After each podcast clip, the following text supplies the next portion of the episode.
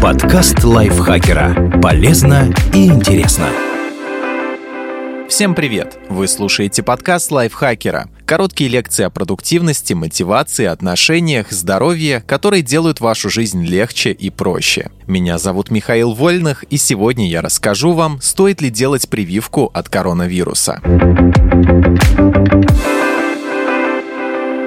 В России началась массовая вакцинация от COVID-19. Обещается, что она будет добровольной. Прививку, согласно поручению Путина, делают первой зарегистрированной в России вакциной «Спутник Ви», она же Гамковид-Вак. Пока пройти процедуру можно только в Москве. И не всем. В первую очередь прививают врачей, учителей, работников соцслужб, тех, кто находится в группе наибольшего риска. Однако предполагается, что уже в ближайшее время будет произведено около 2 миллионов доз препарата, а это сделает вакцинацию массовой и общедоступной. И вот тут встает вопрос, прививаться сразу, как только появится появится возможность подождать или вовсе отказаться от процедуры. Чтобы помочь вам принять решение, лайфхакер собрал аргументы «за» и «против». Почему стоит вакцинироваться от коронавируса?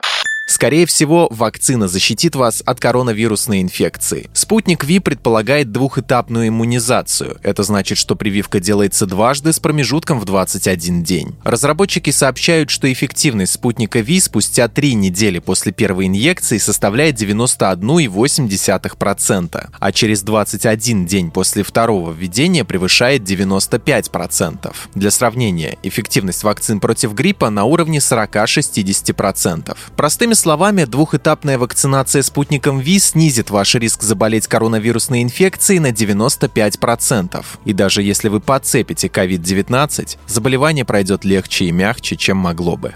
Вакцина покажет иммунитету коронавирус, не заразив вас. Смысл любой вакцины познакомить организм с вирусом, с которым надо бороться. Так иммунная система узнает вредителя, научится его определять и в случае заражения максимально быстро сформирует антитела и сможет отбить вирусную атаку на ранней стадии. Спутник Ви действует по этому же принципу. Только при введении он демонстрирует иммунной системе не вирус целиком, а лишь его часть шипы из которых сформирована корона микроба. Они представляют собой специфический белок, с помощью которого коронавирус проникает в клетки. Сами по себе они не могут навредить организму, и уж тем более заразить вас COVID-19. Чтобы доставить образцы шипов к клеткам, в спутнике Ви использовали пару давно знакомых человечеству аденовирусов. Теоретически они могли бы вызвать легкую ОРВИ, но в лаборатории модифицировали аденовирусы, отключив у них возможность размножаться. Такие неспособные к размножению и потому безопасные транспортные вирусы называются векторами, а спутник Ви, соответственно, векторная вакцина. В ней попросту нет инфекционных агентов, которые могли бы чем-то заразить.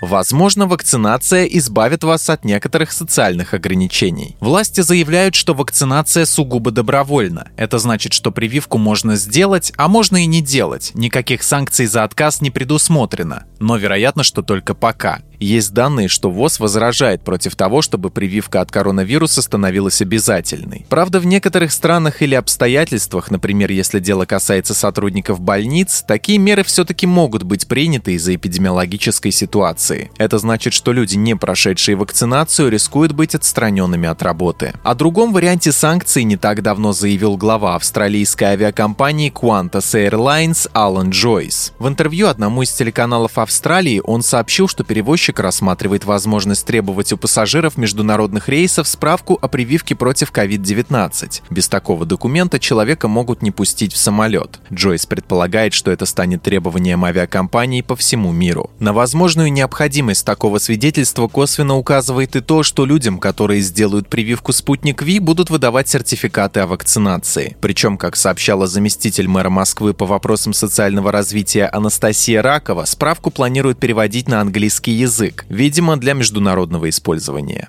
Почему не стоит делать прививку от коронавируса? Клинические испытания спутника Ви, как, впрочем, и его международных аналогов, проводились в ускоренном темпе и еще не завершены. По крайней мере, до сих пор не опубликованы результаты третьей, самой массовой фазы исследований, которые должны дать наиболее полную информацию об эффективности вакцины. Именно поэтому ученые еще многого не знают о том, как поведет себя препарат.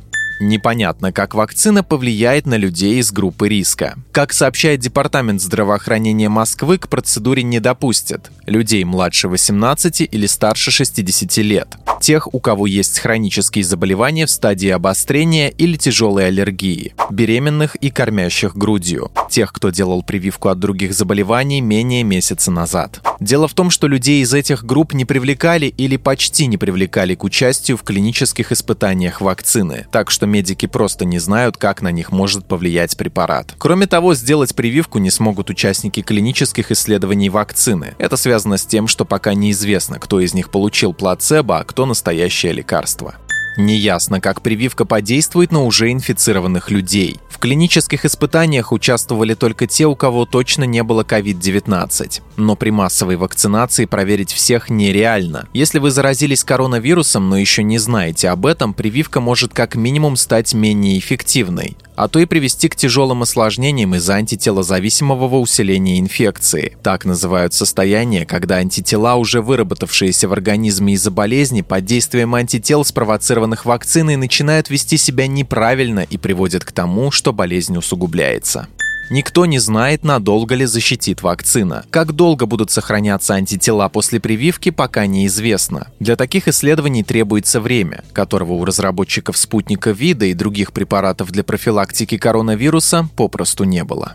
Неизвестно, какие побочные эффекты могут быть у вакцины. Обычно вакцины проходят долгий путь от создания до поступления на рынок. И для этого есть причины. Оглядываясь на историю разработки вакцин, можно сказать, что лишь около 4% препаратов прошли путь от доклинических испытаний на животных до утверждения. Такие данные приводит японский иммунолог Масаюки Миясака из университета Осаки. То есть, если существует 100 вакцин-кандидатов, 96 из них будут отвергнуты. И вовсе не потому, что они не помогают организму вырабатывать антитела против болезни. Большинство препаратов отклоняют из-за побочных эффектов, утверждает ученый. При массовой вакцинации прививку от COVID-19 получат миллионы людей, поэтому даже небольшие побочные эффекты могут привести к такому количеству осложнений и смертей, которое будет сопоставимо с числом жертв самого коронавируса. Но насколько велика частота побочных эффектов и в каком виде они могут проявиться через месяц, два, три после вакцинации, сегодня неизвестно. Это будет установлено лишь после того, как прививка станет массовой, и врачи получат возможность внимательно изучить ее действие на организм. Хочется подчеркнуть, что мы не призываем делать прививку или, напротив, отказываться от нее. Мы всего лишь даем информацию к размышлению. Решать вам придется самостоятельно.